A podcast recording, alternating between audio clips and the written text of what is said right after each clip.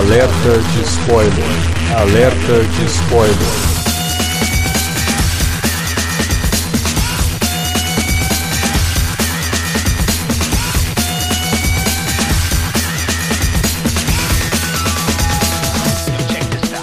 Olá, amigos! Eu sou Alexandre e esse é o alerta de spoiler de Pantera Negra, novo filme da Marvel, estreou semana passada e a gente tá aqui para comentar. Para falar de Pantera Negra, tá aqui o Davi Garcia. Cara, olha, Tô bem, bem satisfeito com o filme e acho que eu já vou até pedir pro Ryan Coogler se ele não pode dirigir minha vida também. O cara só também para falar de Pantera Negra tá aqui o Wilker Medeiros. Vamos lá, vamos falar. Eu acho que eu falei isso no Soldado Invernal, mas cabe aqui também, apesar de ser clichê, mas eu acho que realmente o Pantera Negra aí é um dos filmes mais maduros aí que a Marvel já nos apresentou aí. E dos mais diferentes também. Mais um acerto Marvel, então. É, melhor filme da Marvel. Tá, tá. da última semana, né, cara? Da última é. semana, é verdade. Também com a gente, vocês já ouviram a voz dele, tá aí, o Felipe Pereira. Isso aí, vamos falar do, do melhor filme de herói protagonizado por negro desde Steel, o Homem de Aço, com Shaquille O'Neal. Ô, louco. Esse é falar... bom, hein? Esse eu vou dizer que eu gosto de Hancock, eu gosto. Não, Hancock não dá não, cara. Não, mas o melhor, o melhor era, é, é o Blade 2, cara, do Del Toro. É, é verdade, hein? É boa, boa. Aí sim. Mas Steel também é um filmaço que as pessoas... Esqueceram, né? Esqueceram do Steel. Esqueceram dele. Esqueceram dele é. dos Paus do Inferno também, que é um filmaço de, de, de herói negro Porra. também. Vamos lá, vamos falar de Pantera Negra logo depois da vinhetinha. Não sai daí. Você curte os podcasts do Cine Alerta e quer ajudar a gente a manter esse conteúdo no ar? É muito fácil. www.padrim.com.br barra Cinealerta. Entre lá, dê uma olhada nos planos que temos à disposição e nos ajude. Como um dos nossos colaboradores, você ainda pode participar de hangouts, de sorteios mensais e de um grupo secreto no Facebook, onde você pode dar críticas, sugestões de pauta e muito mais. www padrim.com.br barra cinealerta. Entra lá, é rapidinho e você pode ajudar a manter o Cine Alerta no ar com esse conteúdo que você gosta. Fique agora com o podcast.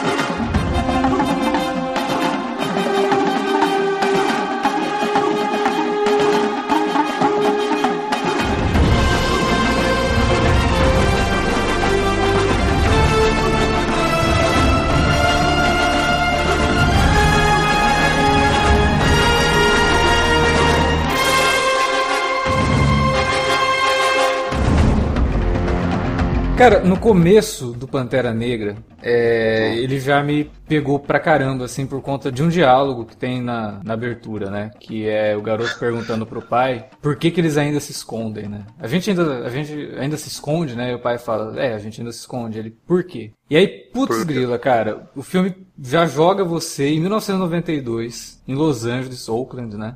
Um dos uhum. momentos mais conturbados da história recente de Los Angeles, e a TV mostra o que está acontecendo ali, que são as revoltas que acontecem na cidade por conta de todo o caso do Rodney King, né? Quem não conhece, vá atrás, procura aí no Google, tem documentário sobre o cara, sobre a situação toda que se formou, é até mostrado também no Straight Outta Compton. Bem legal conhecer isso para poder contextualizar o que, que a gente vai assistir em, em Pantera Negra e o que, que isso vai representar no personagem que está sendo mostrado em questão ali, que a gente só vai descobrir quem é mais pro meio do filme. Né? E aí que eu assistindo ao filme, vendo tudo aquilo, fui, cara, Ryan Coogler, por mais que ele não tá totalmente solto e existe sim ali elementos do que a gente chama de Fórmula Marvel, ele, ele segue muito da Fórmula Marvel ali. Ao uhum. mesmo tempo, ele está criando algo próprio, que é uma coisa que a Marvel está começando realmente a deixar acontecer, como ela deixou no Thor Ragnarok, que não foi uma, uma, uma experiência é totalmente bem sucedida, mas mesmo assim deu liberdade para o Taika fazer. O próprio James Gunn, né, Alex? Sim, o James, James Gunn, Gunn já tinha mostrado um pouco. Exatamente. É. E a, mas aqui no, no, no, Pantera, mais do que você fazer um filme que você dá liberdade para o criador fazer esse filme, é você dar liberdade para o cara colocar certos elementos que até agora a Marvel não teve ainda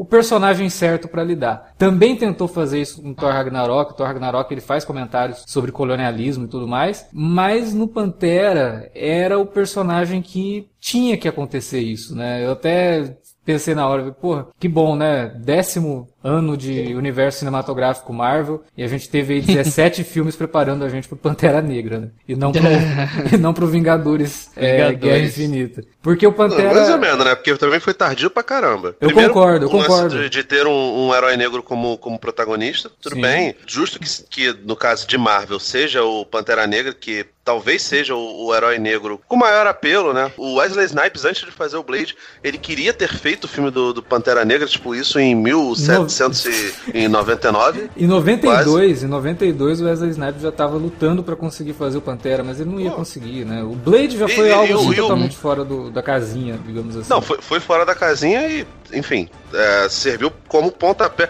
Muita gente fala do, do, do X-Men, mas o Blade, ele já vinha com a, com a estética que o, que o X-Men entraria e para mim era é o pioneiro, mas a Marvel demorou um século para poder fazer um filme de, de não sei exatamente, não lembro exatamente quantos filmes aconteceram até nesses 10 anos, mas ela demorou muito tempo para poder fazer um filme de herói negro e só agora vai fazer, só depois do Guerra Infinita vai fazer um, um filme protagonizado por mulher, que vai ser a, a, a Capitão Marvel do, do da Brie Larson, né? Exatamente. E outra coisa também é que esse filme, ele escancara, assim, um aspecto social, né? Os comentários sociais, eu acho, também. Mais que qualquer um, eu acho. Não, sim, exato. É, não, por isso que eu digo que eram temas que a Marvel não havia abordado ainda, mas porque ela ia abordar isso no Capitão América, no. Cara, e ele já, começa, ferro, assim, ele já começa falando dessa questão de distribuição de renda injusta e que essa violência pode gerar, sabe? Assim, é, em relação àquela. meio que uma guerra civil, né? Que ocorre também até, sem brincar, até aqui no Brasil mesmo, né, cara? Isso aí. e mostra não, também. Cara, Caraca, é verdade, se eu desço asfalto aqui, mano, é todo dia. Vai tomar todo banho. Dia. Eu acho muito bacana também essa, esse, essa questão do Kugler mostrar a periferia americana e a infância da, das crianças negras lá, que viviam, como o Alex até citou aí, basicamente naquele isolamento, né? Tem até um, um documentário da Netflix que chama Strong Island, que ele tá indicado ao Oscar, que ele fala sobre essa questão de uma família que morava lá em Long Island, num bairrozinho, cara, que era tipo isolado. E o filme, o Pantera Negra, ele discute um, um pouco disso, né? Que é. Ele, ele meio que liga esse, esse lance da segregação que o Trump passa, né, também, sabe? Ele tem esse pequeno comentário, né? Até porque tem um personagem da ONU que ele diz lá com todas as letras que, tipo, não contribuímos, não contribuímos com barreiras, né? E uhum. em relação às pessoas e muitas outras ideias, os temas que eles vão inserindo ali também, é um filme que você vê que é escancarado, assim, um lado social mesmo que ele tá abordando. É, escancarado no bom sentido, né? Escancarado no sentido de que, olha, a gente tá falando disso... Assumido, né? É, assumidamente, Assumido. sem ser panfletário, nem nada. Uma coisa que eu vejo muita gente eu vi muita gente perguntando e antes do filme estrear, né, se indagando sobre isso. Pô, será que vai ser um filme político?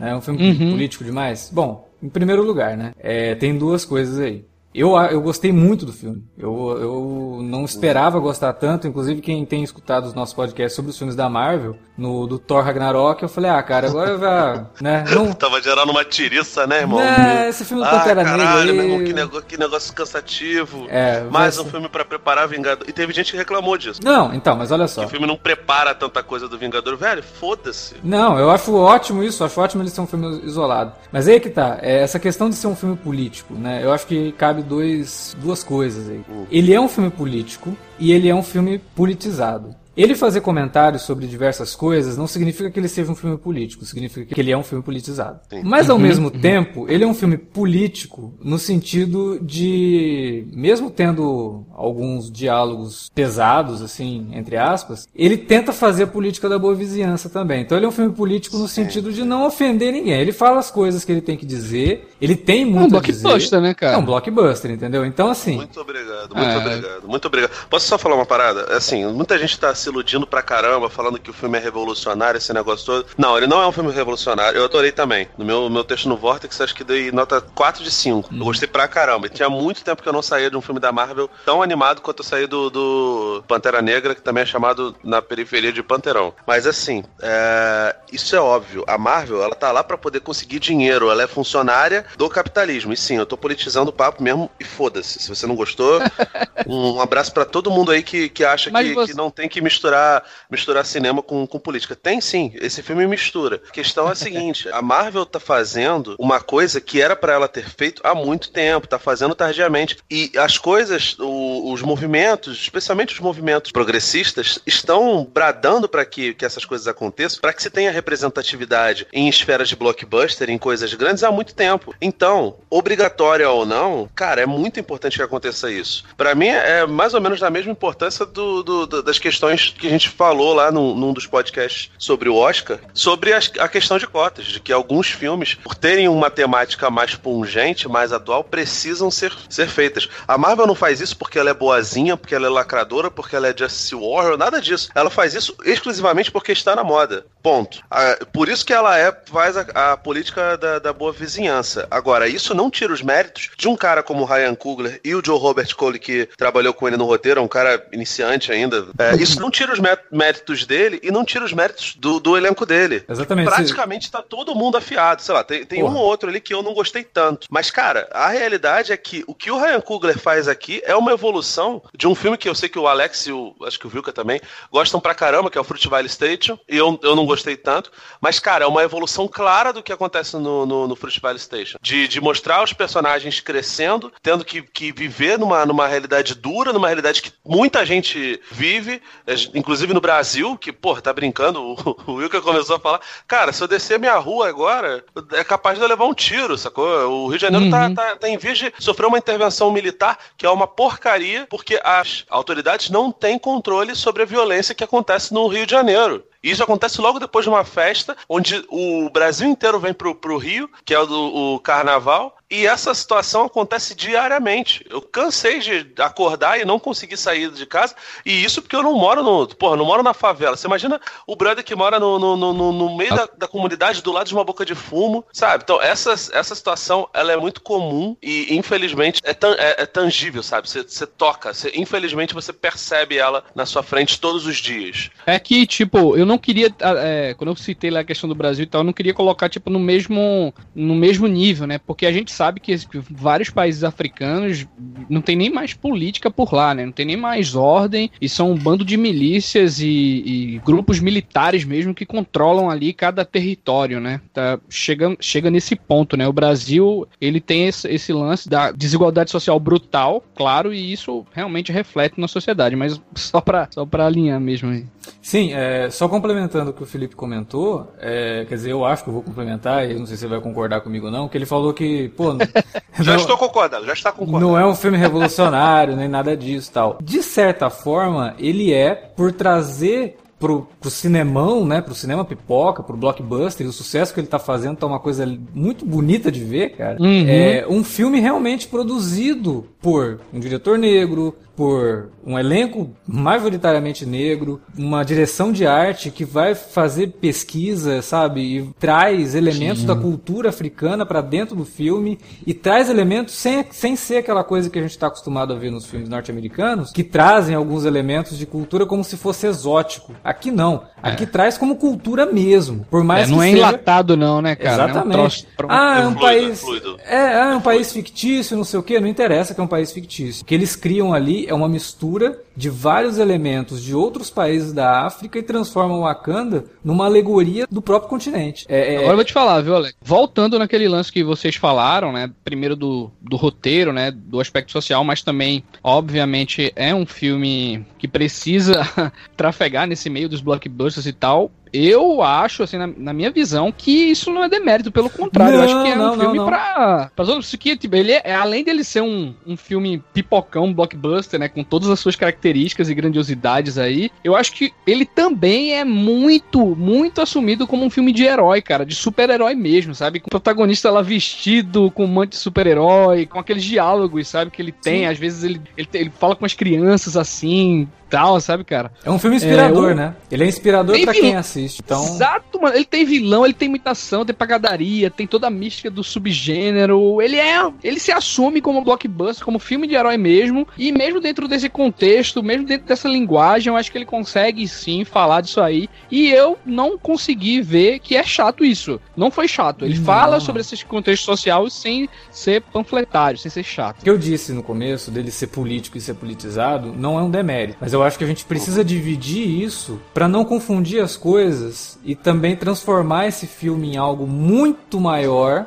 Por mais que ele seja ele é. extremamente importante, e ele tá se demonstrando importante, e isso tá né, realmente extravasando para todos os lados, eu acho isso ótimo, mas a gente não pode deixar que isso interfira no que a gente tem a dizer sobre o filme, né? É, ele tem muitos méritos, mas ele também tem problemas. É o que eu falei, ele, ele continua seguindo a Fórmula Marvel. A Fórmula tá ali, tem muita coisa, sabe? E tem muitas coisas no próprio roteiro que me incomodam. E são coisas assim que seriam facilmente resolvidas se eles não apelassem tanto pra conveniência, sabe? E aí você. Mas assim, a gente não assiste filme fazendo. é, marcando num, num checklist. Acertou, errou, acertou, deixa eu ver. Acertou cinco, errou três. Ah, não. Então vou- não, não é assim que a gente assiste filme. Né? A gente tem que encarar. Cara, o Doutor Estranho, Homem-Aranha, de volta ao lar e o Homem-Formiga, eu fiz assim com, com o Homem de Ferro 1, cara. Não Porque fale são- do Homem-Formiga, não É fale. o mesmo filme, cara. É o mesmo filme. É, o mesmo filme. Inclusive, Homem-Formiga veio o primeiro, hein? Inclusive, o Homem-Formiga seria o primeiro, o primeiro filme, entre aspas, autoral e que não deixaram o Edgar Wright terminar, né? Você falou, o Alex falou agora dos méritos do filme. Acho que um do- o principal mérito desse filme pra mim é que ele consegue transcender o gênero que ele tá, né? Porque ele tá, ele tá falando de uma história muito plausível, muito crível, muito real, né? Muito tangível para boa parte da população do planeta, independente de ser negro, né? Você qualquer tipo de minoria, você consegue se enxergar ali, né? A- a- o, o conflito que esses personagens é, têm e o filme deixa transparecer de forma muito, muito palpável. O que me impressiona bastante no Kugler é essa que ele parece que vai adquirindo uma sensibilidade cada vez maior. Ele é só o terceiro filme dele, né? Assim, de, de filme de longa, longa-metragem. É, ele começou com Fruitvale Stage, que vocês já citaram, que é um filme que eu também gosto bastante. Fez o Creed em 2015 e agora pegou esse filme que é realmente um blockbuster na acepção da palavra, né?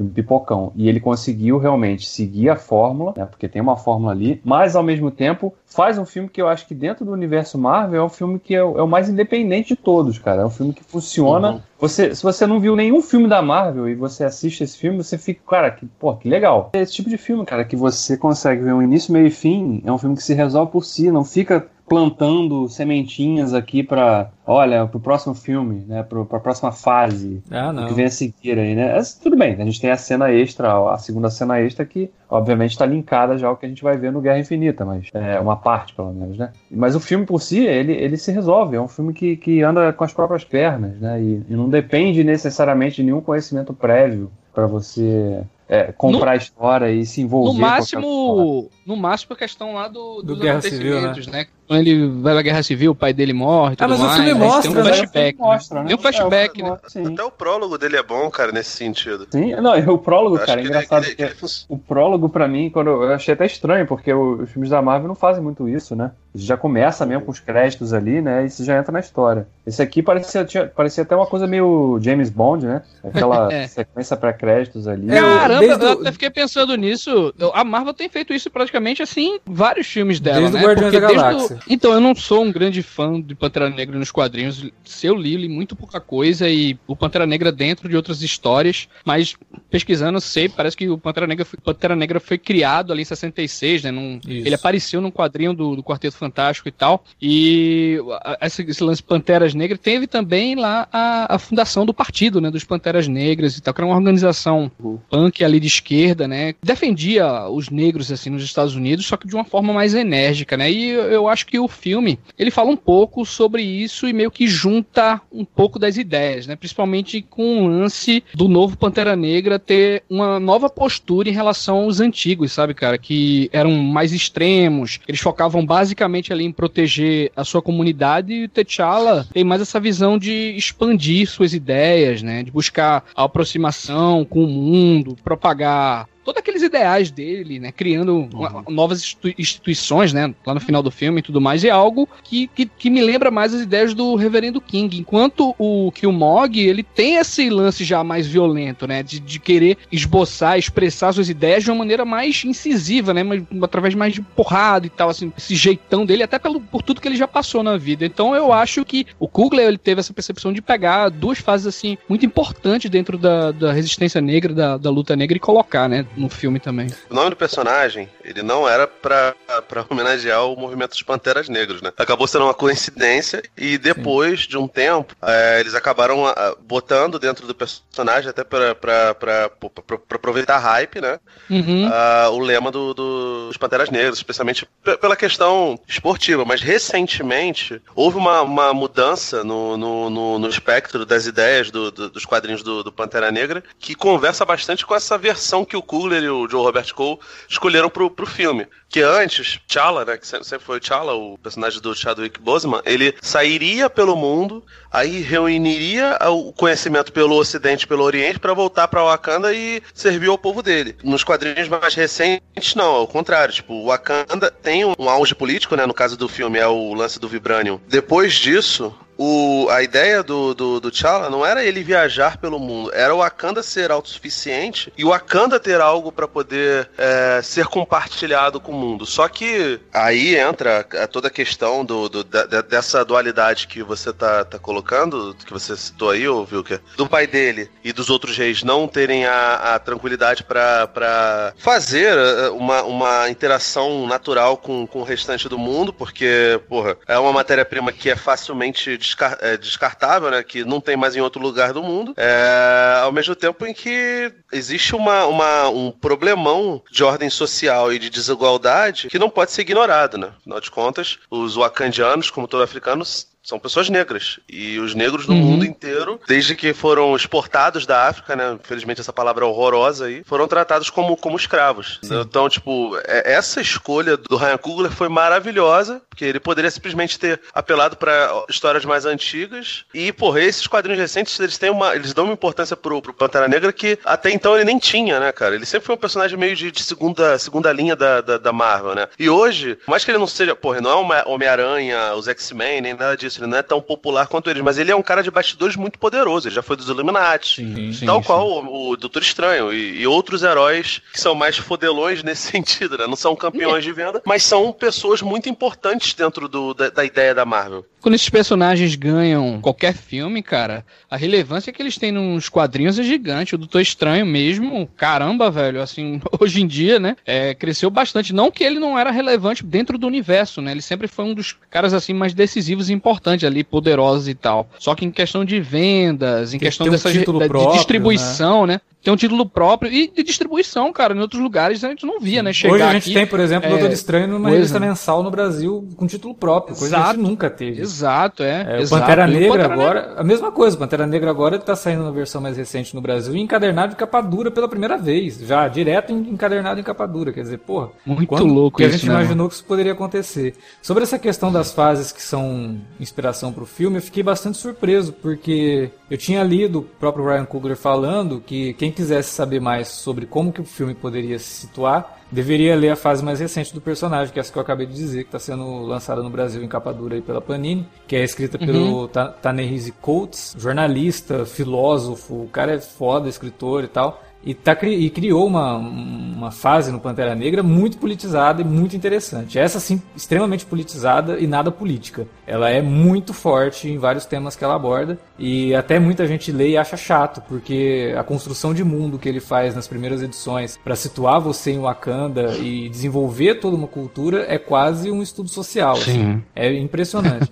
e eu falei, caramba, né? Que legal que ele vai usar isso. E o filme me surpreendeu por conta do quanto que ele usa de uma outra fase que é considerada a melhor do personagem é, em termos de estrutura e de ação e tal, que é a fase do Christopher Priest, que saiu foi de 99 a 2003 e que é inédita no Brasil. Que é uma fase muito legal, que é da onde ele tira toda a ideia das Dora Milaje, que elas surgiram nessa fase. O personagem do Zuri, né, que é o personagem do Forrest Whitaker, ele é criado nessa fase. É, muito do que a gente vê da estrutura de Wakanda, como é mostrado no filme, vem dessa fase também. Né? As duas personagens, a Okoye e a Nikia, elas Nakia, né? Vem dessa fase. O próprio personagem do, do nosso querido Bilbo Bolseiro também surgiu na fase do, do Christopher Priest. Né? Do... Caramba, ele existe, ele existe dentro do universo? Não sabia, velho. Existe, porque, existe. É. Porque ele, é, ele apareceu no Guerra Civil, né? Isso, Ou foi no, no, no Capitão Guerra América? Civil, no Guerra Civil. Ah, sim. E é Massa, muito legal essa fase do Christopher Priest, porque ela, é, ela é, tem muita ação, ao contrário da fase mais, mais recente, que é mais é, até verborrágica em alguns momentos. E ele usou muito disso, só que ao mesmo tempo, a criação de mundo que ele faz de Wakanda no filme é muito inspirada mesmo na fase do Ta-Nehisi Coates, no sentido de você criar algo tão palpável que, cara, você assiste aqui e fala, porra, existe esse país? Porque é incrível como que é tudo muito crível, né? Você vê a cultura deles ali, você acredita naquilo, cara. É muito eu... perfeito. Faz muito tempo que eu não vejo um filme de criação de mundo, sabe? Isso também me, me, uhum. me animou mu muito no, no, Pantera Negra. É, como você sabe, eu não, não, sou muito fã de, do aspecto digital, né? Desses filmes e tudo é, mais. Tem uns probleminhas aí de. de... Dá, dá pra ver que assim, tem muito digital e algumas coisas ficam claros ali, como que fundo verde e tudo mais. Mas ao mesmo tempo, assim, toda a concepção visual, né? A direção de arte, fico caramba, o figurino, mano, desse filme é absurdo, é incrível, cara. É absurdo, é, cara. Surreal, cara. Que trabalho, né? Esse cara teve e, tudo ali é de um muito bom gosto, né? Que acaba suprindo essa parte digital, sabe? Que a trilha sonora. Você realmente acredita, né, cara? A, a trilha, trilha nossa, aquele momento que ele vai entrar em Wakanda a primeira vez, né? Que vem aquela trilha bem tribal mesmo, com com tambores uhum. e uma voz, né? Tem, tem um vozerio, assim, não. caramba, que coisa maravilhosa. Isso me lembra Cara, até Rei Leão, sabe? Aquela, momentos do. Total, tem muita coisa. Tem muita coisa que me lembra Rei Leão nessa trilha. E, e eu acho que o. É, Ludwig Göransson. Ludwig, Ludwig, é, como é? Ludwig, Ludwig Göransson. Ludwig Göransson.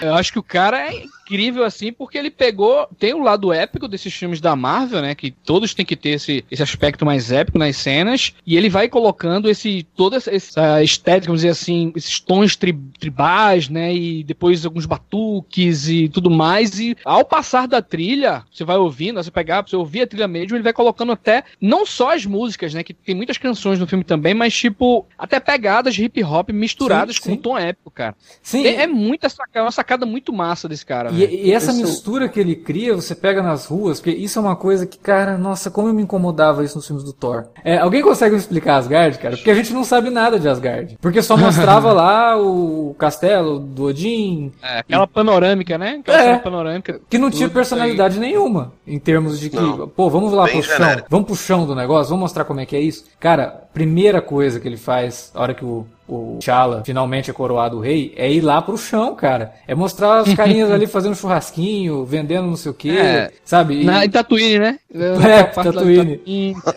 Tatooine, cara.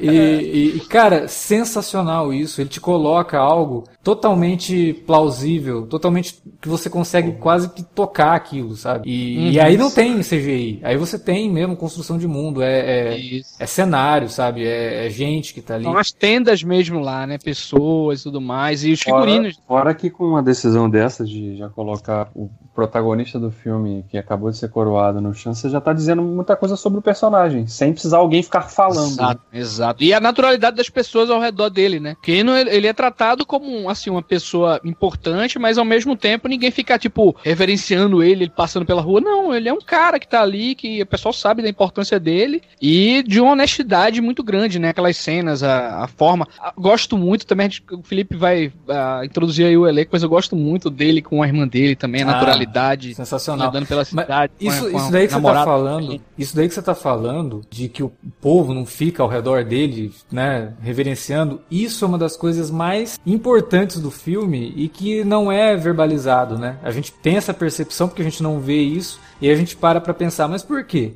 Porque o povo de Wakanda, eles têm uma importância muito grande. Cada um deles ali sabe muito bem o seu papel naquilo ali. Então, por mais que exista a figura do rei, existam os conselheiros e tudo mais, e cada tribo é dividida, cada tribo tem o seu líder também, todos eles sabem a importância que tem. Não que eles sejam de igual para igual com o rei, sabe? Mas eles, ao mesmo tempo que veem o rei como uma figura de governo e tudo mais, eles sabem que aquela sociedade ali só sobrevive graças a eles também, né? Eles não são meros lacaios, né, cara? Exato. Tem uma importância. Tem, tem até um sistema meio de castas ali, mas, tipo, as pessoas não são. Eu acho que é mais do que tudo isso, cara, que vocês estão falando, é uma sociedade que claramente é uma, é uma sociedade estruturada numa, numa busca constante pela igualdade, entendeu? Isso. Então, e sem interferência, vê... né? Não, ainda, exatamente, eu ia falar, ainda que os antigos reis meio que deixem eles ali isolados, né, cara, ainda, né, assim, eles não notem cara, mas, o, é, o mas, é, mas é difícil, cara, método de governo para nações ou tribos menores, ele é muito mais tranquilo do que para nações continentais e globais. Não à toa, obviamente que tem muito de exploração também, né, não uhum. à toa países com menor nível demográfico, com população menor e com território menor são mais fáceis de, de, entre aspas, né, de conduzir do que, por exemplo, um Brasil, que é um país Lógico. continental, né? Noruega, então, tem a galera que vai comparando, né? Noruega, Suécia com o Brasil. É, né? cara, é uma coisa, é uma coisa, é uma coisa desigual, sabe? É, algumas nações grandes têm um, um poderio financeiro enorme, mas você pode ver, as nações grandes que têm poderio financeiro grande, elas também têm uma desigualdade social absurda. Os Estados Unidos, por exemplo, a desigualdade social deles não chega aos pés do que é no Brasil, mas tem. Tanto que o filme brinca, brinca não, ele, ele tra trata isso de uma maneira muito séria. O que acontece em Auckland é um absurdo. E os, os wakandianos que estão numa posição meio neutra, né, meio somos poderosos, não fazerem nada, aquilo dali tem uma, uma um peso muito grande. Tanto que a cena lá pós-crédito, que, o, que o, as duas cenas pós-créditos que acontecem, uma delas mostra isso. Tipo assim, que de certa forma o filme, apesar dele ser independente, entre aspas, do universo Marvel, ele não é tão independente da, do resto da realidade, né? O Wakanda precisa abrir os olhos para o restante da população mundial que necessita de ajuda, já que eles são privilegiados, seja pela natureza que deu o vibrânio para eles ou pelo, pelo bem-estar social que, que acontece por, por, por, governos que normalmente são igualitários. Não, e essa coisa do, do, do isolacionismo até do, das gerações anteriores que reinavam ali em Wakanda e lideravam Wakanda, aquilo ali também é outro aspecto que é, que é reflexivo do que a gente vê no mundo daqui. Porque mesmo no Brasil, que é um país tão cheio de desigualdades, quando você tem uma cidadezinha no interior ou uma região que é bem desenvolvida, que que você vê que tem boa, boas escolas e as pessoas têm, têm seus empregos ali, há um equilíbrio social, essa, geralmente cria-se esses bolsões e as pessoas querem ficar isoladas ali, elas não querem se misturar. Porque elas uhum. sabem quão, quão difícil é você miscigenar tudo, pegar, trazer problemas tão complexos de fora para você tentar aplicar o que você jogou ali naquele micro-universo e jogar uhum. para fora. Então, até nisso o filme reflete também. Por que, que o Wakanda era assim dessa, dessa maneira durante tanto tempo? E por que que agora a gente tem, eles têm um líder lá que vê que não, a gente de fato precisa é, dividir. A gente pode fazer florescer em outros lugares o que a gente construiu aqui. Sim. Né? Então, essa é uma mensagem muito forte também que o filme deixa. Que inclusive é, chega a ser irônico que seja num filme do Pantera Negra que a mensagem mais famosa da Marvel seja tão amplamente difundida, né? Que é com grandes poderes vem grandes responsabilidades, e não no filme do Homem-Aranha, né? é.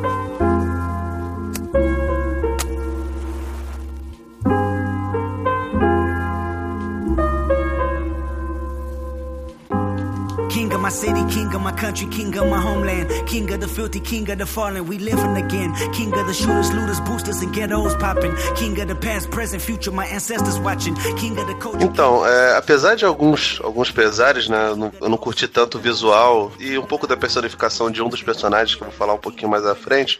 Esse filme ele resgata uma uma peixe que aqui no Brasil ficou famosa lá em 2014 e que finalmente a gente pode voltar a usar enchendo a boca mesmo, né, cara? Porque esse daí lembra muito aquela frase do, do Luiz Roberto na Copa do Mundo 2014, quando viu o jogo da França e falou: Esses negros maravilhosos que saem por aí atuando e interpretando e fazendo várias coisas. Que, cara, é impressionante. Tipo, o, não, não é só o.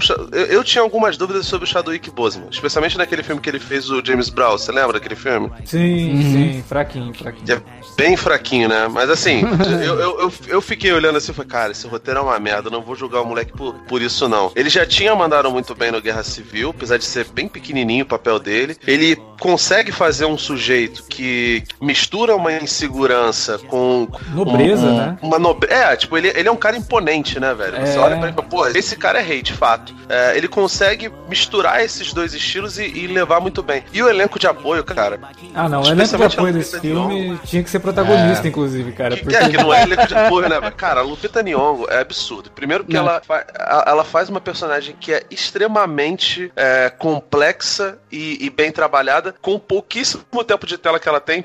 Daria pra fazer um filme só dela, porque ela tá absolutamente maravilhosa. Aliás, a introdução dela é ótima também, porque desconstrói um, um clichê muito básico de, de Hollywood também. É, eu lembro que na época que lançaram o Capitão Phillips, o, teve um, uma campanha de um grupo de. Acho que eram pessoas da, da, da África do Sul que estavam falando sobre como retratam os, os africanos no cinema, né? Geralmente eles estão uhum. armados, né? Graças. A, o, o, filme da vez era o Capitão Phillips, mas qualquer outro filme serve nesse, nesse sentido. Pantera Negra ele começa brincando exatamente com isso, porque a Nakia ela é resgatada pelo T'Challa no meio de um, de um evento onde os caras estão. onde africanos armados estão levando um grupo de reféns para outro lugar ali, uma, uma coisa genérica, e eles mostram que aqui são os outros negros que não precisam viver segundo a, a ideologia europeia eurocentrista babaca que é vigente. E, cara, ela é maravilhosa, cara. Ela, mais até do que Chadwick Boseman, ela consegue reunir também uma, uma questão de imponência muito forte. Você olha para ela, você vê poder no, no, no, olhar dela, você vê que ela tem um compromisso com, com a Kanda, mas ela tem um compromisso principalmente com o mundo. Uhum. E a uhum. construção dela conversa pra caralho com a. E ela não abre mão disso, né, cara? Não abre mão não, disso, mesmo não. que seja para deixar de lado o cara que ela ama, Sim, o país que ela tipo, adora, né? Ela, ela é uma personagem resoluta, entendeu? Tipo, o Killmonger, por exemplo, ele tem um background que deveria ser. ser depois a gente fala dele,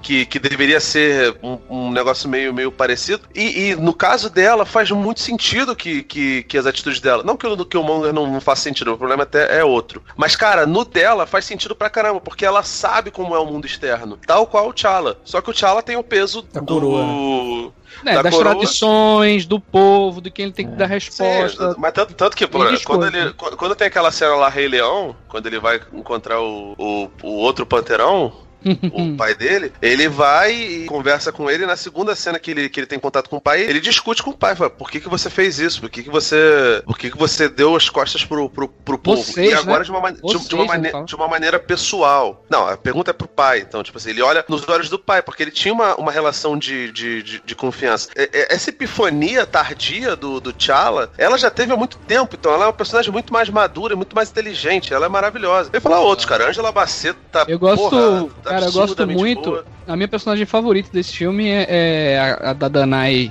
Gurira. É, ah. Gurira, né, cara? Meu Deus, é o Koya que faz o Koya, né? É.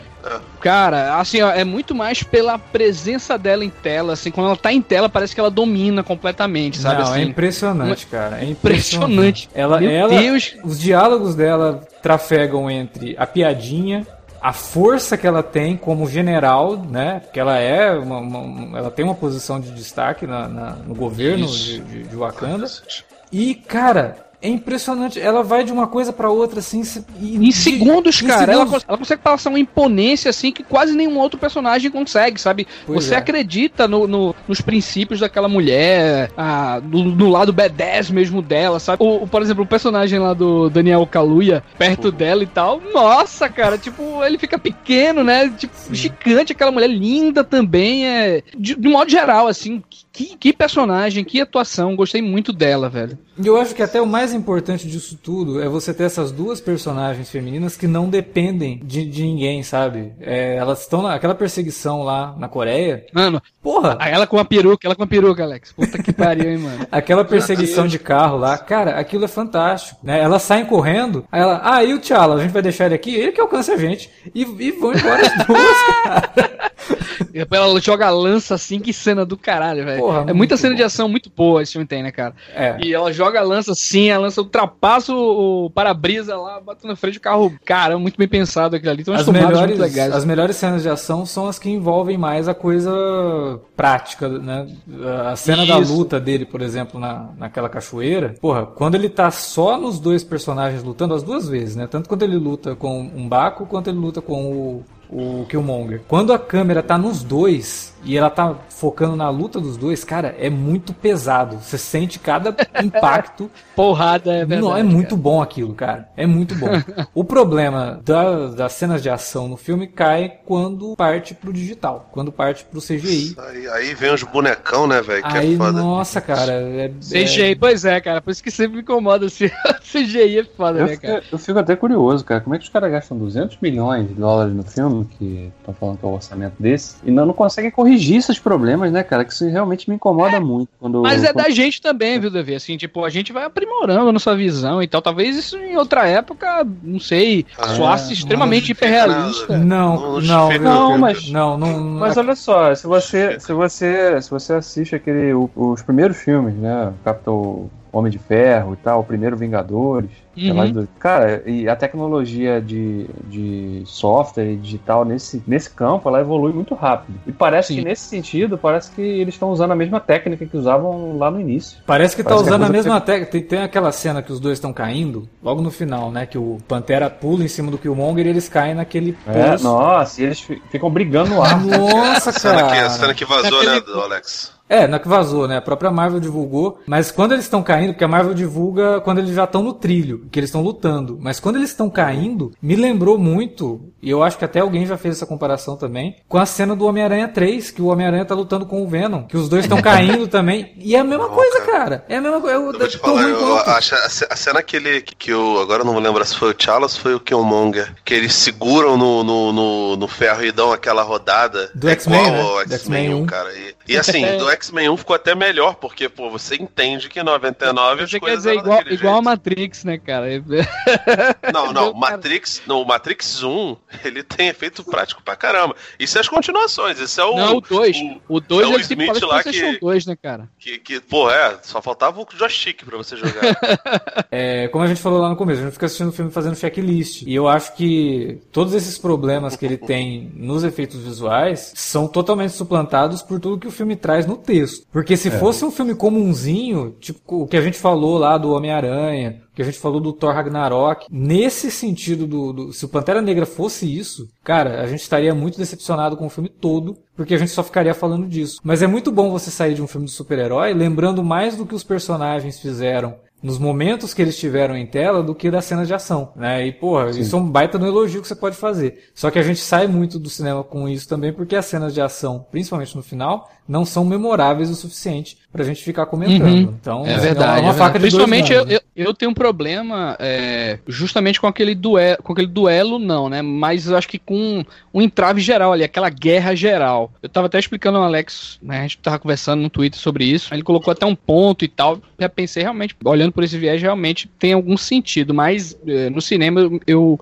senti um pouco forçada a, a atitude do personagem do Akabe, do Daniel Kaluuya, assim, simplesmente assim, mesmo depois que quando o Pantera Negra reaparece e diz que quer fazer o desafio, né, com o Killmonger, e o cara diz: "Não, agora não tem mais isso no meu reino" e manda as naves pro espaço e tal, e as mulheres prontamente, "Ô, esse cara não, não errei coisa nenhuma, né? Além dele ter feito um monte de merda, né? Ele queimou lá o lance lá do- da- das flores, né, que pra fazer o poder do- da Pantera e tudo mais, era um cara escroto e as mulheres automaticamente se rebelaram, enquanto o personagem do Daniel Kaluuya permaneceu ao lado do cara e, e aquilo foi criar um entrave entre as personagens femininas contra os caras. Eu achei assim de um meio que uma forçação de barra, sabe? Eu acho que não, não cabia muito bem ali, principalmente pelo personagem do Akabe ter tanta vivência ali, cara. Tem um, uma parte ali da, daquela cidade que é dele, né? Ele comanda uma- um, um exército inteiro e tal.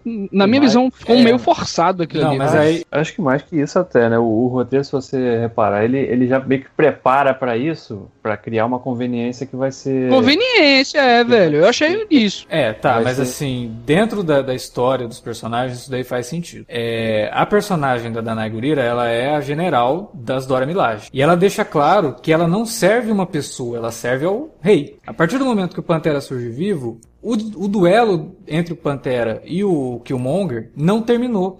Então, para as Dora Milaje, o Killmonger deixou de ser rei. Porque o Pantera ainda é o rei. Ele não desistiu do duelo e ele não morreu. Ele continua sendo o rei. Ok. Tá? Ok, ok. O perso- A única tribo que, que, que acompanha o, o Panterão, que tá errado, inclusive vocês estarem citando Pantera Negra, devia estar falando Panterão, é a tribo do Umbaco, que, pô, é sensacional. Ele, ele também é outro personagem muito maneiro, apesar de ter Até os caras têm mais honra.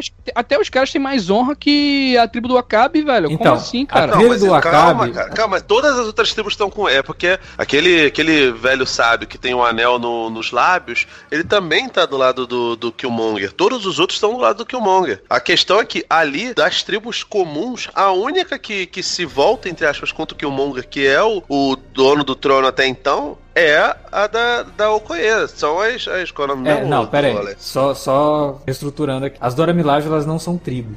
Isso, perdão. As A- a elas única- É são... meio que uma guarda do rei, né? A única entre guarda do rei. facção que faz, que faz frente ao Killmonger são as Dora Milaje e a tribo do, do, do, do Umbaco. Só. Todo o resto tá ali. É porque a gente sabe quem é o Daniel Kaluuya, porque viu lá no, no, no, no Black Mirror e no Corra, e a gente lembra dele porque ele é mais famoso, mas todas Mas- as outras mas tribos o de Wakanda contra-exército- estão do lado do Killmonger, cara. É isso Mas que eu o tô falando. contra-exército não é representado só pela tribo do Acabe, não, cara? Tem É, outra só, tribo ali. Só pelo Acabe. Tem eles várias outras tribos, mostram. É cara. porque eles mostram só do Acabe Ah, mesmo. Porque ele, ele É faz porque parte... ele é o que, tem, o que tem mais destaque, mas Não, aquela. não, não é isso. A tribo dele é a tribo que faz a segurança da fronteira. Então ele tem um exército, ele comanda o exército. Por que que o... a- agora eu vou explicar o Acabe, né? Vou tentar dar uma justificativa pro Acabe. Ele queria se vingar do do Claw. Hum. E o único cara que entregou pra ele o que ele queria foi o personagem, foi o Killmonger.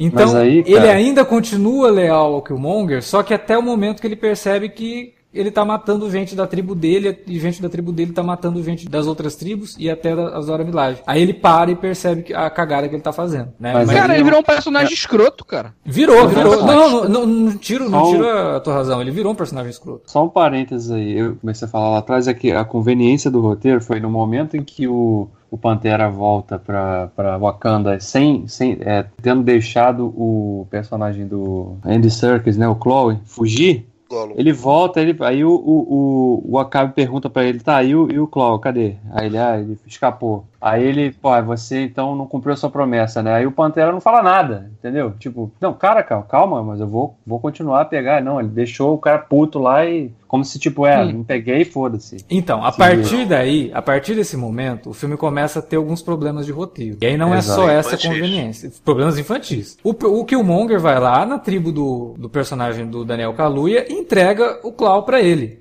Aí você fala, nossa, né? Ele comprou o cara. O cara queria o Claw morto. Beleza, mas que como é é o Kaluuya que leva ele lá. Isso. É o Mbak que, que leva ele pro, pro, pra sala do rei. Isso. Mas Não, como é mas que... isso aí, foi isso aí foi normal, cara. Você Ele levar normal? até lá. Como que o, que o Killmonger sabia que o personagem do Daniel Kaluuya queria se vingar do Claw, porque ele fala que ele quer se vingar porque o Claw matou o pai dele. Como que ele sabia disso? Ele não sabia, pô. Ele jogou no Não. Google, velho. Não, não, não, não. Ele não sabia, cara. Quando o Killmonger finalmente conseguiu entrar lá em Wakanda, eu acho que a primeira tribo, que é justamente a tribo da fronteira, foi a que ele se deparou, cara. Ele não sabia de nada, não. Ele Hum, simplesmente não entregou. Não sei. Entregou o cara não, lá pro- ele, não, Aí não, não, seria- ele chega, E, ele e chega e fala, eu personagem. trouxe, eu trouxe um presente pra você. E aí ele abre é a sacola é mostrar você. quem era. Mas, Ele, pô, ele abre a o- sacola pra mostrar quem era, cara. Então, Davi, mas veja só, o Claw, ele era um cara procurado desde antes, muito antes, antes do outro Pantera Negra. Então, o Wakanda sabia da existência daquele personagem. Ele era um cara procurado há é, décadas, tá ligado? Então ele chegou lá e quando ele fala, eu tenho um, um presente pra vocês, eu- ou pra você, ele tava dizendo que é pra você, no caso, o país ali. Ele não, ele não sabia quem era aquele cara que ele tava entregando e tal. E o cara, simplesmente, o que é que ele faz? Como qualquer, eu acho que qualquer outro general ou qualquer líder faria. Prende o cara, bota ele algemado e leva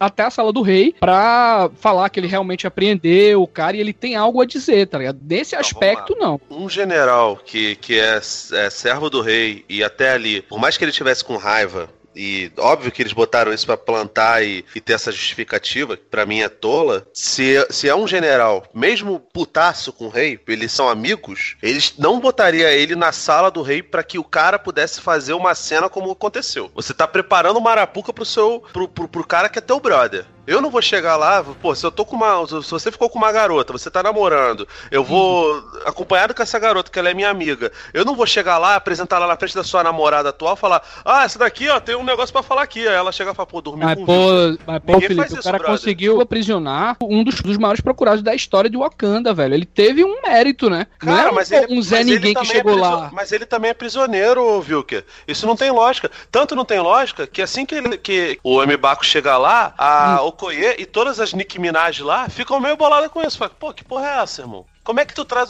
o cara desse jeito, tá ligado? Então, tipo, não, não, não casa muito. É muito conveniente. E Ah, nesse ponto con- concordo com o Davi com o Alex. Bom, beleza, vocês deram a explicação de vocês, eu acho que dá pra. vamos levar a suspensão de descrença. Só que aí acontece uma outra coisa, e que é um momento que eu gostei pra caramba do filme.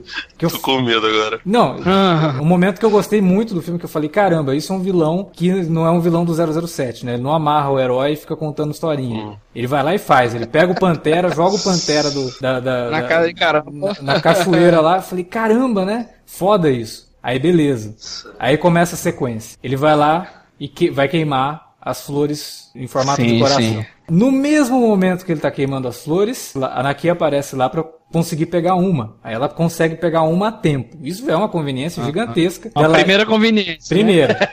Aí, Primeira. bom, vamos para o plano então. Vamos lá na tribo do Umbaco, vamos dar a planta pra ele, ele vai ter os poderes do, do Pantera e vai derrotar esse cara. Beleza.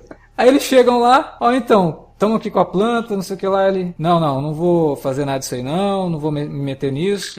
Não, mas você precisa fazer, porque não sei o que e tal. Ele, não, então vou fazer o seguinte, vem cá, deixa eu mostrar um negócio pra vocês. Estou aqui com o T'Challa. Isso daí foi. Caraca, não, eu é saí, eu saí de cinema, eu- meu Deus do céu, velho. Que conveniência. Isso daí foi. Era justamente essa que eu achei escroto.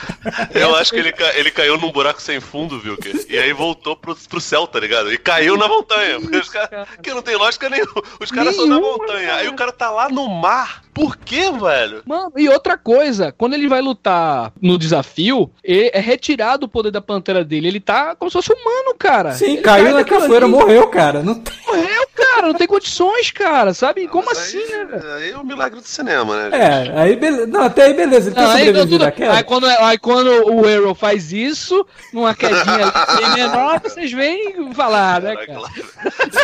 Caraca, eu vi o que tá fazendo, tá Alexandre Tá, defendendo o CW agora. Mas, Não, cara, do- porque do Arrow foi, o do Arrow foi ridículo e o Pantera Negra fez igual, né, brother? Pelo é amor de pior, Deus, na né? verdade, porque ele cai de uma queda muito maior do que o do Oliver lá no, no, no final da temporada. Do meio da temporada. Exatamente, velho. E o pior de tudo, ele surgiu justo na tribo onde todo mundo resolveu ir naquele momento. Falei, cara, não, por favor, isso daqui. A gente reclamou lá no- A gente reclamou lá do Batman vs Superman, do lance do Batman construir a, a- lança de Kryptonita que seria utilizada pra matar o Apocalipse, que ele nem sabia que existia, né? É a mesma coisa. É, o- é a mesma muletinha de roteiro pra encurtar a história e vamos logo pro que interessa. Pô, e dava pra resolver isso de formas mais interessantes e que não fossem tão nitidamente convenientes. Ah. E era, e era muito fácil, né? Porque se eles estão em fuga, eles podiam passar por ro- rotas que, que eles. Ah, a guarda não vai, vai procurar a gente aqui. Aí encontrava o corpo do T'Challa lá e levava pra tribo. Aí beleza, né, cara? Você estava justificado tudo. Mas, Agora. é- mas aí vão levar como, David? Num carrinho de mão pro- pela, pela Sei montanha? lá, cara. Não, aí, mas pelo menos acharam o cara, entendeu? Não foi a outra tribo que o cara tava pescando por acaso lá, né? O pau quebrando e o cara tava pescando lá. Aí achou o corpo do rei.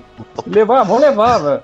A gente não tem o que fazer, a gente não tem a tecnologia que a irmã dele tem lá, mas vamos levar lá, de repente ele se cura aí por um milagre, né? Outra- Deixa ele outra, deitado lá. coisa que eu, outra coisa que eu fiquei muito puto foi porque, pô, aquela, aquelas ervas que o, o T'Challa e que o Killmonger tomam tem um efeito alucinógeno e nenhuma, nenhuma legenda e dublagem brasileira fez qualquer menção à tapa da pantera.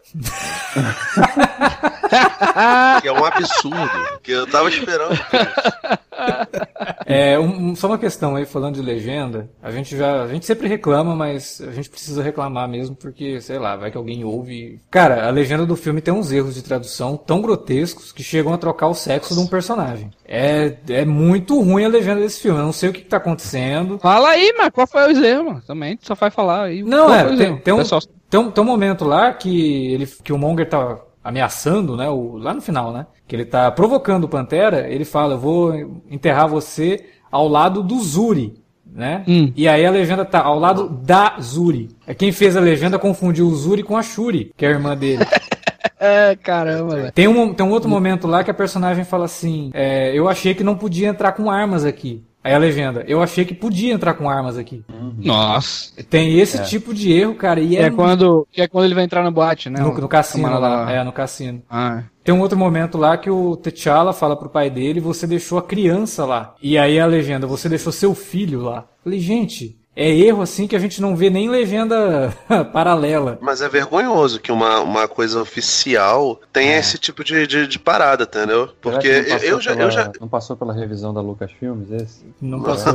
Não, isso não. O, o problema é que assim, a gente tem uma noção de inglês, a gente sabe que tá errado, mas quem não tem e tá lendo ali, tem uma compreensão errada É. do que o personagem tá falando, entendeu? Então é difícil. o cara que foi enterrado, acho que fica óbvio ali, até pelas cenas, né? Não tem como. Sim, a pessoa É. confundir, né, quem tá lendo. É. Mas essa é da- das armas, por exemplo, você, você muda até as regras do local, né? Eu achei que podia entrar com arma. E é foda mesmo, é.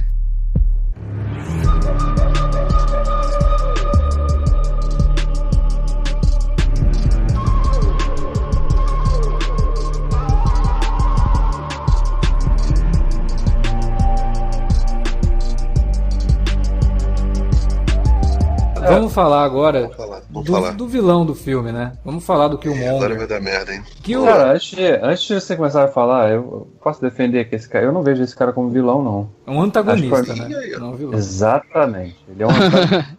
Vilão é o Chloe. Ele é, É, o vilão. Chloe, Chloe é o vilãozão, né, cara? Olha, eu eu também vou gosto, discordar, eu eu vou Só discordar. faltou, só faltou, só faltou então complexidade, né? Pra ele realmente fazer jus a isso. Não, porque- eu vou, eu vou discordar do Davi, vou discordar do Felipe. Hum, eu acho que ele é tá bem. vilão, eu considero ele como vilão, sim. Por conta das atitudes que ele tem, principalmente em relação às mulheres com quem ele interage no filme. Com as pessoas, Não, não, geral, com, as né? mulher, com as mulheres, é importante dizer isso. É, tem cenas, inclusive, do T'Challa que são espelhadas depois em cenas com o Michael B. Jordan, né, com o Killmonger, que você vê a Uhum. diferença de personagem. Ok, o Killmonger tem uma característica que você consegue ouvir ele falar e falar, porra, tem coisas aqui que são interessantes que ele tá dizendo, apesar das atitudes que ele toma serem radicais demais, ele tem razão em Extremamente certos- possíveis. Sim, sim. Só que no começo do filme, o T'Challa vai salvar a Nakia, né? Vai tirar ela de lá pra poder levar ela pro, pra cerimônia que vai coroar ele como rei. E um dos, dos rebeldes ali pega uma garota, coloca uma arma na cabeça da garota e fala e ameaça, né? Fala, ó, é, vou matar ela se vocês me deixarem escapar, não sei o quê. Aí entra o Koye,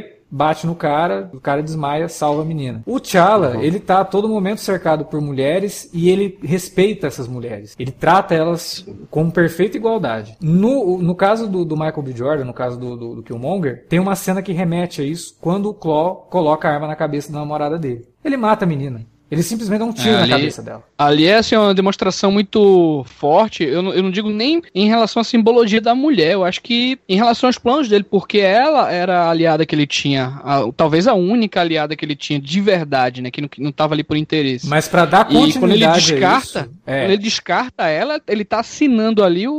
o- Egoísmo, a né? essência, eu sou escroto, egoísta. e eu sou vilão. da mãe que ele. Eu sou vilão. E, e não importa. E, e, tipo assim, mesmo com toda a carga dramática que ele possa ter, de toda, todo o ódio que ele carrega, da vingança e tudo mais, quando ele faz um troço daquele, ele tá colocando tudo na frente e não liga pra ninguém, cara, sabe? Ele tá pouco se ferrando com, com, com a mulher Mas dele, é, qualquer pessoa. é né? você tem que considerar, o cara é um garoto, né? Ainda, né? Ele, o personagem dele é um garoto. Não, não é bem um Garoto de garoto. 30 anos, né? É um garoto, Garoto de 30 anos. bem mais que 30, Nós hein? somos garoto. O, o que eu vejo, a forma como eu vejo esse personagem, ele é um, um garoto que nasceu, no, viveu e experimentou de perto, né? Porque ele vivia Uhum. em Oakland. Todo o cenário, o contexto de, de, de segregação racial, de perseguição, e a primeira cena dele no filme, inclusive, reflete isso. Quando a, a moça do museu chega e ele fala: Olha, só por conta do meu, da minha cor, do meu cabelo, você já chamou de seguranças a, a ficarem de olho. Né? Porra, Cara, isso é o que acontece todo dia com, com um garoto Sim, a gente, mesmo, a gente mesmo comentou isso no podcast que a gente falou sobre o Corra. Sim, sim, sim. Não, ele, é... ele, ele reflete muito bem a, o, o, bairro dele nesse sentido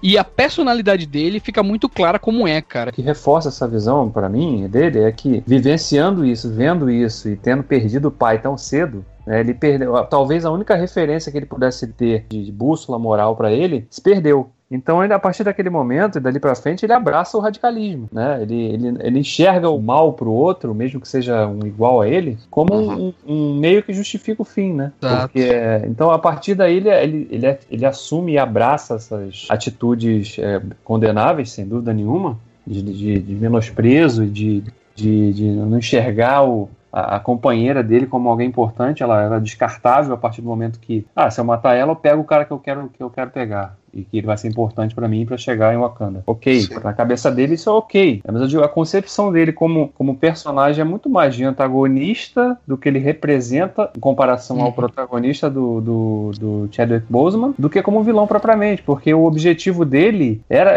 na cabeça dele, o que ele estava fazendo era o que tinha que ser sido feito há muito tempo e que o pai dele também enxergava daquela forma, talvez não com tanto radicalismo. Ele, ele é um elemento assim primordial para a trama, cara. O personagem dele assim é fundamental fundamental para o desfecho, né? Para aquela, aquela história ficar redondinha, né? Pro arco que o do cara Pantera, se torne, né, inclusive. Exatamente, para que o cara se torne realmente rei para que re, se revele quem era realmente o pai dele, para que as coisas passem a mudar daqui para frente, né? Então, o background desse personagem, além dele ter essa força, né, de ser, eu gosto sempre de dizer que ele é um vilão muito mais físico, né, de que é, estrategista, né? Além dele ter toda essa força e estar tá presente isso no filme inteiro, eu acho que ele é o, o background dele é fundamental assim para trama, sabe? Por isso que eu, eu gosto acho, muito. Dele. Eu acho o background dele muito inteligente, muito legal, tal, mas assim, ele não é só um cara físico. O cara físico é o Rino. O cara físico físico, sei lá, o, um Venom durante um tempo era, é, um Baco era um cara físico. O Killmonger, ele tem outras pretensões. Ninguém chega no ponto onde ele chegou, é um puta estrategista, é um puta de um ladrão, é, é um sujeito inteligente. A primeira cena dele, ele é mostrado de óculos. Todo mundo sabe que quem usa óculos é inteligente, naturalmente.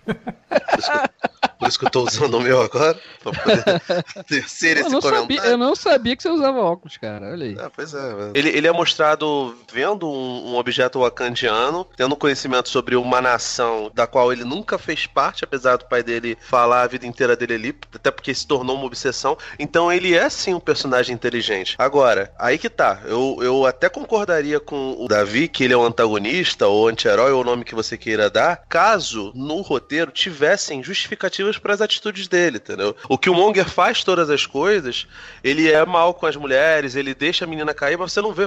Se, se você bota uma fala simples assim, baixas de guerra, efeitos colaterais, qualquer coisa assim, você entende perfeitamente. Agora, a partir do momento que ele chega lá, ele se livra de qualquer pessoa que tá perto dele, todo mundo é descartável, ele chega e bota fogo lá na, na maconha do, do pessoal de Wakanda. Se, se ele faz tudo isso, cara, você olha para ele e percebe que ele é um cara mal como o pica-pau. E não o pica-pau que a gente gosta lá, o do. O, ele é mauzão, o que o, é, é mauzão. O que o Garcia Júnior fazia, que era, que era cheirado de cocaína. Não, é, é o pica-pau da, da musiquinha das matinês, sabe? É, ele, ele é só feio e bobo, tem cara de mamão, entendeu? Então você pega um personagem que poderia ter sido complexo, porque o background dele é foda pra caralho, e você trata ele como um, um sujeito meio maniqueísta. E isso para mim é, é complicado, cara, porque ele não é só um cara físico, ele é inteligente, sabe? Você percebe algumas coisas nele. Tanto que a, lá no final finalzinho, aliás, tem duas cenas muito boas dele, que é a cena que ele conversa com o pai dele no, no devaneio apartamento. Da, da, é,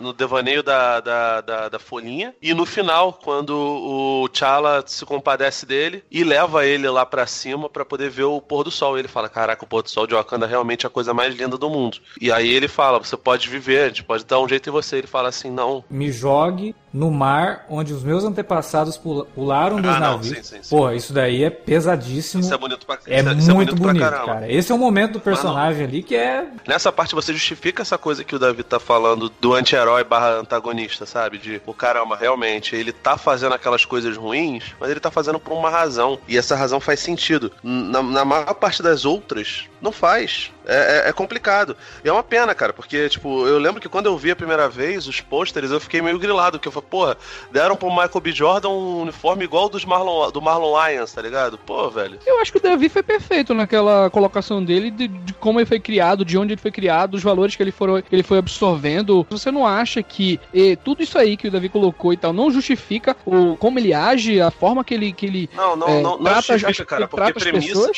premissa não é tudo, né? Viu, que você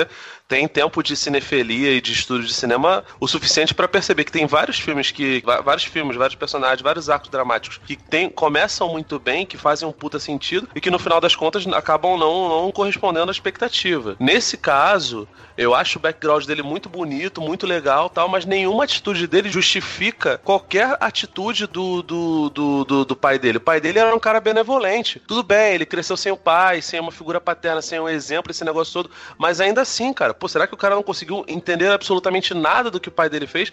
O T'Challa, por mais que ele não tivesse tido contato com o tio dele, porque o tio dele foi morar na América quando ele era muito novo, eles regulam mais ou menos a idade, né? O T'Challa e o, e o Killmonger. Apesar disso, ele conseguiu entender que a postura do tio dele do, do pai do Killmonger era uma, uma postura igualitária. Por mais Mas que ele cresceu em outro por... ambiente, né, pô? Sim, cara. Ele cresceu em um ambiente assim, sem informação nenhuma tá do bom, que o cara, pai dele significava. Beleza, mas ainda assim, mas ele, ele respeitou o legado do, do, do, tio e conseguiu entender em questão de segundos. Tudo bem. Ele, ente... uhum. ele pegou isso quando ele já tinha a cabeça formada e ele já era mais adulto, óbvio, ele era mais maduro. Só que, cara, o Killmonger ele não é um menino. Ele não é um menino. E, cara, você, se você comparar o Vilker de 17 anos com o Vilker hoje com 30, você vai perceber perceber que uma penca das atitudes que você tinha quando tinha 17 anos, você não teria hoje. É, é uma evolução natural, a maturidade chega para todo mundo. E parece que para ele acabou não chegando. Eu sei, todas essas ressalvas eu, eu coloco, obviamente, nesse, nesse cálculo, mas é muito complicado que ele não consiga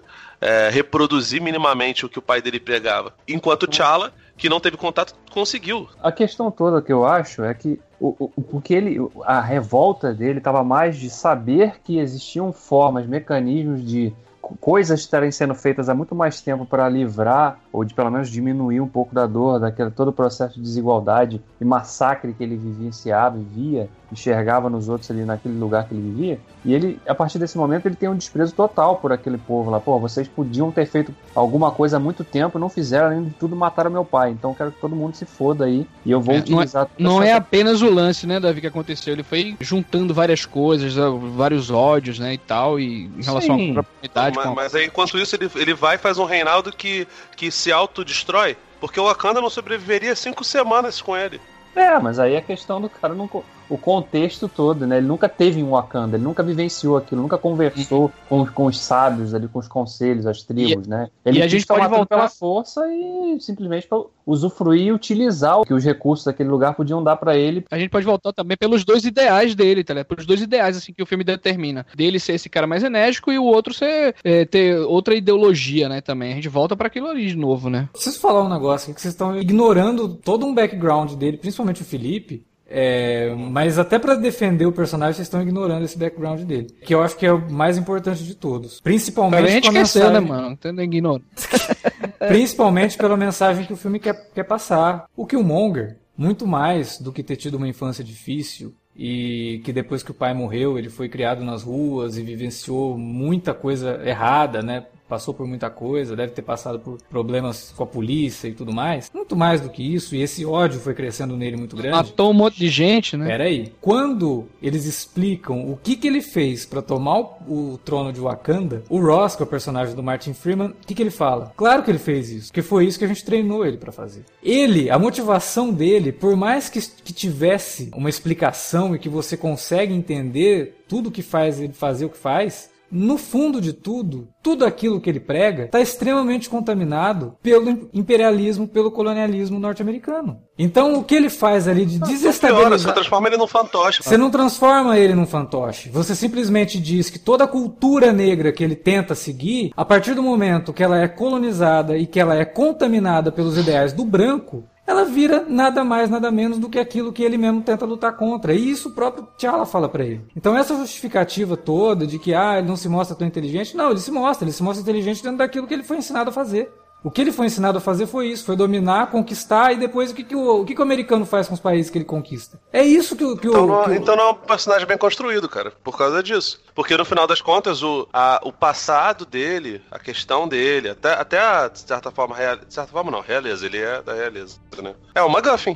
A jornada dele é entender tudo isso. E ele só entende tudo isso quando ele percebe que ele estava destruindo um lugar que tinha um pôr do sol que ele nunca viu na vida dele. A cena dele, quando ele isso encontra. Não é pequena ele, não, Felipe. Tá de jeito nenhum que isso é pequena ele. Isso engrandece, inclusive, a própria jornada dele. Mostrar que ele tá errado. ele ganha novos tons. Eu acho que ele engrandece. Eu, eu, acho que ele, que ele transforma. Ele meio que burrifica o personagem de certa forma. Você, pega um, um, personagem que poderia ter um, um, background. Não tô falando assim, óbvio, né? Os caras escolheram fazer, fazer a coisa desse jeito, ó, azar. A questão é que eles vendem um personagem que tem um, um, um, ideal, que é um ideal de igualdade, não sei o quê, e que ele se, se imune de, de todas as coisas possíveis e impossíveis para que ele consiga fazer a, a, aquela parada toda, inclusive esse treinamento, porque ele também se vale desse treinamento para poder enganar as pessoas da CIA, já que ele não é fiel aos ideais da CIA. E aí, no final das contas, ele, ele acaba sendo só um, um personagem violento pela violência, maniqueísta. Não, não é Pô, só cara, isso, mano. Perde. Esse filme até esse personagem até no visual dele, a concepção dele é, é brilhante nesse sentido que o Alex falou, que ele é cheio de cicatrizes de pessoas que ele matou. Cada cicatriz daquela representa uma pessoa que ele matou. Então aquilo simboliza que ele tá completamente desfigurado, ele tá manchado. A pessoa dele tá totalmente manchada ali com, com aquele monte de coisa. Pegando isso que o Davi falou, da, é maneiro, da, criação dele, da criação dele, dele, dele viver a adolescência, do rancor do pai, depois de ele matar tantas pessoas, ser militarizado e tal, a mente do cara tá completamente deturbada, cara. E o, o modo que ele usou para chegar em uma conta foi pontual. Eu tô com o Alex nisso aí se, também. Se a mente dele estivesse é, deturpada, viu? Que no final, lá, quando ele encontra o pai dele através da erva, ele também estaria frio. Ele não tá frio. Você percebe que ele tem sentimentos. O problema é, é que. Mas no conteúdo, na cabeça momento dele, nenhum, tá em momento nenhum. Tá bom, cara, mas em momento externo nenhum ele consegue passar aquilo dali. Ele, ele tá, tipo, à beira dos nervos, de um à beira de um ataque de nervos o tempo todo. Ninguém sobrevive desse jeito. E aí, cara, aquilo que eu, que eu falei lá. Ah, a tática dele, o Bilbo Bolseiro chega e fala, pô, é assim que a gente ensinou ele, por isso que ele tá fazendo desse jeito e tal, eu posso dar, dar o mapa da mina para vocês. Mas ainda assim, se ele fizesse isso e o treinamento da CIA com certeza não falou para ele destruir tudo absolutamente. Se ele continuasse naquela postura, ele não conseguiria levar o Wakanda a 5 metros de distância. Ele não conseguiria nem atravessar para Nigéria. Não sei se, se o Wakanda faz. Sim, pô, eu, nisso eu concordo, eu concordo, com você que ele, ele tinha percepções erradas sobre a vida, mas isso não então, diminui cara, ele como personagem, cara. Então, isso pô, é... cara, se, se, o cara, se o cara é mostrado como estrategista e no final das contas ele não conseguiria avançar, isso faz ele ser um mau estrategista, viu, cara? É isso que eu tô falando. Ah, isso faz só ele seguir exatamente aquilo que ele conhece. Se você pegar um celular e entregar para um cara que nunca viu um celular, e ele pode ser uma, uma pessoa extremamente inteligente dentro do ambiente que ele uhum. vive, ele não vai saber mexer no celular. Isso não faz dele burro. Sim, cara, mas aí ele não vai. Ele, esse cara ele não vai tentar perguntar para alguém que esteja perto dele como é que funcionam as coisas. Porque a postura dele foi totalmente agressiva. Assim que ele chegou lá, ele, tipo, tava atirando para todos os lados. Tudo bem, ele, ele fez como. Ele tinha um plano, lá, né, pô, sabe... mandar as naves lá, pô. É, ele tinha um plano de armar a população com as é, tudo, é. tudo bem, cara, tudo bem, mas aí quem, quem, quem ele iria conseguir mandar além do Daniel Kaluuya, porque todos os outros estavam olhando para ele de, de, de, de cara feia. Em longo prazo, quem iria fazer isso? Ia ter um motinho ali, mas mais dia menos dia. Independente mas, da, da, da, família real ter. Mas o filme não nega que ele tá errado, pra, não. Pra frente, cara. Mas não, o filme não, não nega que, que ele é um cara errado, não. Não, tanto não nega que acabou que o, que o mais um arco com o Rei Leão, o T'Challa faz com ele o que o, o Simba faz com o Scar. E no final das contas acaba sendo só isso, cara, que é uma pena, porque ele tinha potencial para ser um dos bons vilões e fica ali no mesmo rol dos outros vilões da Marvel. Cara, não é tão ruim, não coloca de jeito nenhum. De como é que tu vai, ah, como é que tu vai tá colocar bom. um cara com um background desse, com toda a ideia que a gente falou aqui e tudo mais, num, num, num jaqueta amarela, velho? Não tem condições, Felipe. não, não mesmo. Tá doido, cara. Não, não, não jaqueta amarela, cara, mas ó. Mas o, é o padrão, o padrão, velho, cara. O vilão, esse, o vilão esse... do Homem de Ferro 2 também tem um puta de um background. E foi desperdiçado. O Monstro de Ferro também tem. tem Pelo tem amor de Deus. Tem o, é um sub-vilão, pô. É um sub-vilão, cara. cara. Tô falando do, vilões da Marvel do Mickey Herc, né?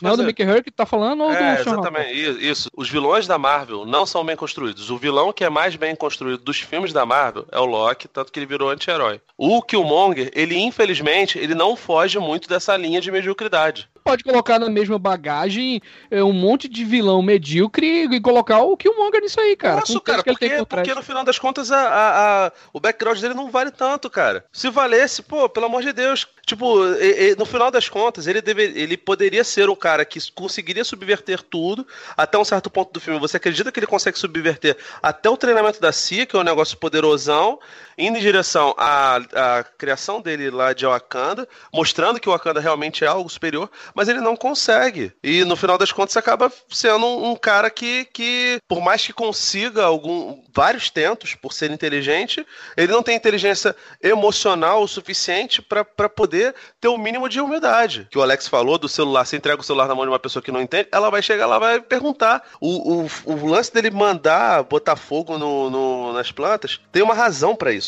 Ah, não, porque ele não quer que outras pessoas façam. Ele não queria, principalmente, que. que tanto que a Anakia pega o negócio para poder dar pro, pro Mbaku. Ele não queria que outras pessoas tivessem acesso àquilo dali. Mas, cara, de qualquer forma, o poder do Pantera Negra é um negócio que deveria passar de geração para geração. E ele não tem nem esse conhecimento. Talvez exista Mas ele floresta detesta de aquele povo, cara. Ele detesta aquela cultura, ele detesta aquele lugar. Ele nasceu Tá com ódio daquilo ali, cara. Mas enfim, a gente vai acabar repetindo suas ideias, cara. Assim, realmente não tem Só, como. só queria, só queria acrescentar também que dentro disso que o Felipe falou, ele acabou falando uma coisa que, na verdade, pra mim, pesa mais a favor do personagem do que contra. Ele não tem inteligência emocional, realmente, ele não tem. Ele é todo quebrado. Ele é todo quebrado por causa do É, passado. Mas a gente, tá, a gente tava falando isso aqui, cara, que toda essa questão dele não, aí não dê, não mérito nenhum, pro personagem. E quando sabe? ele é mostrado encontrando o pai dele lá na, na dá o tapa na pantera, ele ele também cria um espelho com a cena que o T'Challa vai encontrar o pai dele, que o T'Challa encontra o pai dele numa planície, tem toda uma paisagem, aquele céu roxo, aquela coisa toda bonita, né?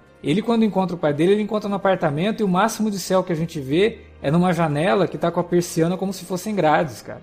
Tipo, a mente do cara, ela é deturpada, a mente dele enxerga o mundo através de grades. E o momento emocional que o cara tem, o único momento emocional que o cara tem é no subconsciente do cara, lá no final, sabe? É, ele, ele não expressa de maneira nenhuma nada, né? Assim, de emoção, assim, que ele possa. é, só no final, né? O final realmente é a coroação, assim.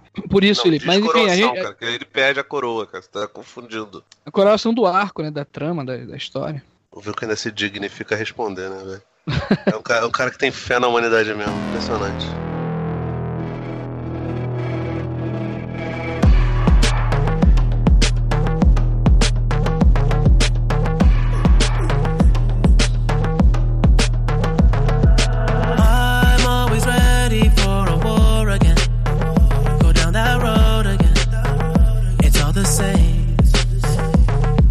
Bom, era isso que a gente tinha pra falar sobre Pantera Negra. E agora a gente quer saber de você que nos ouviu. Você concorda, discorda? Acha que o Felipe tá certo em relação ao Killmonger? Acha que a gente tá errado? Acha que a gente tá certo? Sei lá. Comenta aí na área de comentários ou manda um e-mail para alertavermelho@cinealerta.com.br. Não se esqueça, estamos nas redes sociais, facebook.com.br cinealerta ou arroba cinealerta no Twitter. Utilize as redes para divulgar o nosso conteúdo aqui e passar para frente o que a gente produz. E por falar em produzir, temos aqui dois recadinhos dos dois dos nossos participantes aqui, que agora também estão, né, agora estão mudando aí de, sei lá, daqui a pouco eles não gravam mais podcast, vão fazer só vídeo. Jamais, Ah, jamais. não sei não. Vamos começar pelo Felipe. Felipe, faz tempo que você não faz teu jabá, então faça seu jabá. Então, lá no Cinema Raiz, no canal da Brisa de Cultura, a gente falou sobre o Pantera Negro, ou Panterão, né? Segundo o MC daí, que é um puta de um rapper. A gente falou rapidinho, tá, tá bem legal o conteúdo. Então passa lá, Brisa de Cultura, vai estar no, no post aí bonitinho o, o vídeo. E não se esqueça de se inscrever, daquele like gostosinho e fé em Deus aí.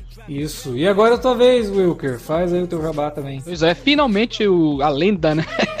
a lenda do canal saiu e o primeiro vídeo que eu fiz lá no canal foi sobre Street Fighter Victory, Street Fighter 2 Victory, né, na verdade. E a gente falou sobre muitas curiosidades, né, como esse desenho veio parar no SPT, que ele influenciou, né, de onde ele foi gerado também. A gente aborda também essa questão das adaptações nos, dos games, né. Enfim, eu acho que vocês vão curtir. O link vai estar aí também, o Alex vai colocar. Dê uma passada lá e me diga o que vocês acharam. Tá bem maneiro, tá bem legal mesmo. Meu, meu, o nome do meu canal é Imersão Cultural. Facinho lá de achar e tal, bem genérico assim mesmo e vamos lá. Bom, é isso então, galera. A gente se vê por aí nos próximos podcasts aqui. Não se esqueça, podcasts sobre os indicados ao Oscar de melhor filme estão saindo. Falta só mais um. Semana que vem sai o último e a gente já vai assistir ao Oscar, conhecendo todos os filmes indicados aos, ao prêmio principal, né? Os outros a gente conhece aos poucos depois. Então é isso, galera. Valeu pela audiência. Até a próxima. Take